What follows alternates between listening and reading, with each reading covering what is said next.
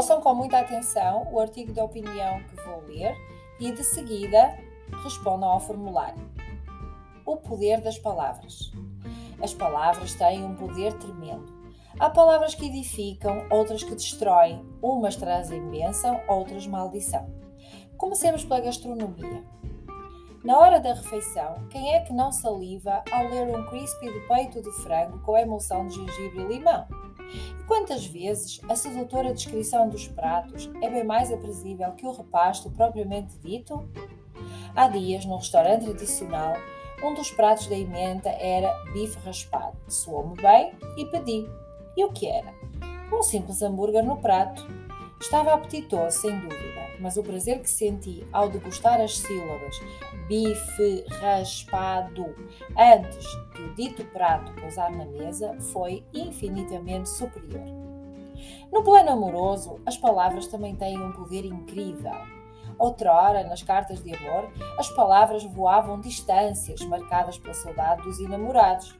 Hoje, o impacto das palavras nas relações amorosas é tão mais forte porque é imediato, à distância de um clique. E o poder da palavra silenciosa? O silêncio é ouro, já ouviram dizer. Há palavras que deviam ser escondidas num baú fechado a sete chaves. Porque não edificam, porque magoam, porque destroem. Há uns tempos fui fazer um exame médico Após o questionário clínico habitual, a médica prosseguiu: Agora vou fazer umas maldades. Nesse instante, o meu corpo sucumbiu e o desmaio tornou-se iminente. Ora, a palavra maldade magoou-me mais do que o próprio exame.